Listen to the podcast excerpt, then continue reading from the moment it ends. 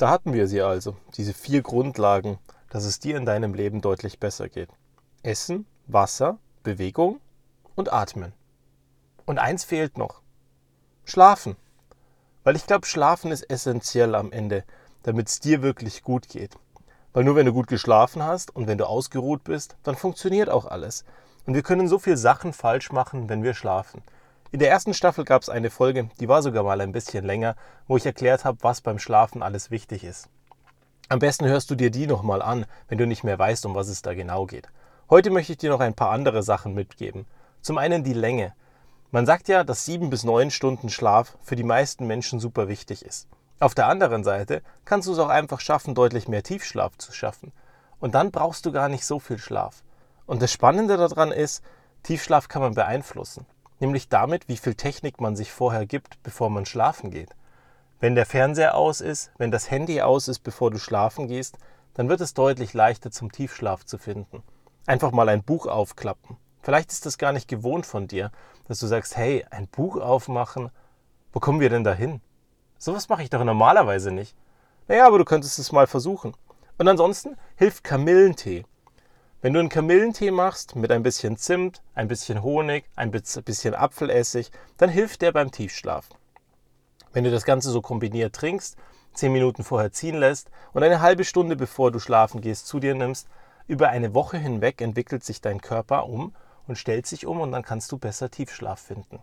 Das andere, was super wichtig ist, ist, wie schläfst du denn eigentlich?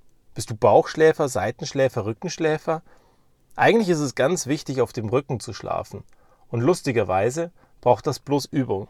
Ich bin immer noch Bauchschläfer, aus Überzeugung. Aber ich weiß inzwischen, dass mir danach alles wehtut. Und deswegen bin ich ganz einfach oft motiviert, mich umzudrehen und auf den Rücken zu legen, mich hinzulegen und dann einzuschlafen. Und dann bin ich meistens sogar richtig brav. Ich nehme mein Kissen weg und gebe meinem Körper die Ruhe, die er braucht.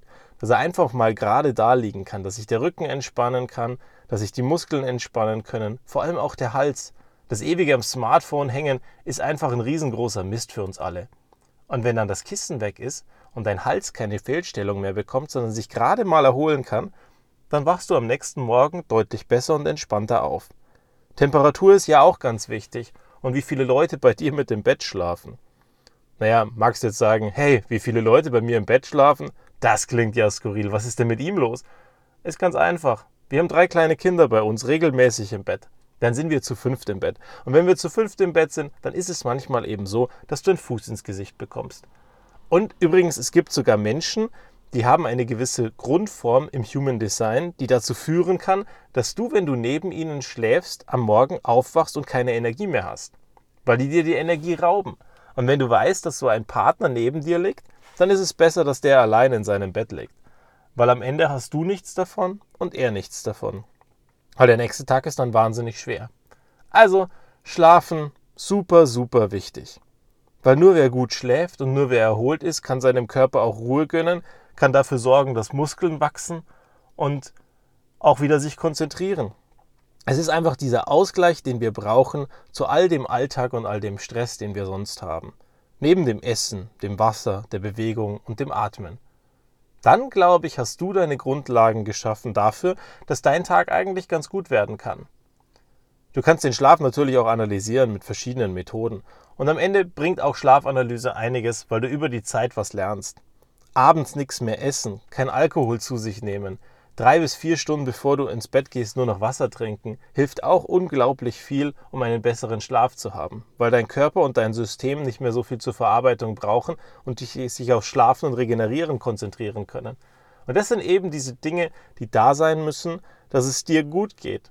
Weil wenn die Grundlagen schon fehlen, na dann wird es irgendwann schwer, die Sachen auf die Straße zu bringen. Weil wenn dein Körper, dein Geist und deine Seele sich sträuben dagegen, dass du sagst, Mensch, ich will eigentlich gar nicht oder ich kann eigentlich gar nicht, wie sollst du denn dann was Großartiges erreichen, wenn schon diese Basics fehlen? Also konzentriere dich doch da mal ein bisschen drauf. Schlaf ist etwas, was wir meistens total ignorieren. Sagen wir kommen mit ganz, ganz wenig aus. Und wenn du mit wenig auskommen möchtest, dann geh mal in die Analyse. Schau mal, ob du Tiefschlaf hast, ob es wirklich effizient ist, was du da machst. Weil dann ist es auch okay, mal ein bisschen weniger zu haben. Aber unterm Strich, eine gewisse Priorität sollte dein Schlaf trotzdem haben. Von daher, Vielleicht gehst du heute mal ein bisschen früher ins Bett und machst vorher mal dein Smartphone aus oder hörst ein gutes Hörbuch auf deinem Smartphone, ein paar Podcasts und gehst dann total entspannt ins Bett mit einer kleinen Meditation. Und morgen wirst du sehen, ist alles schon viel einfacher. Bis zum nächsten Mal.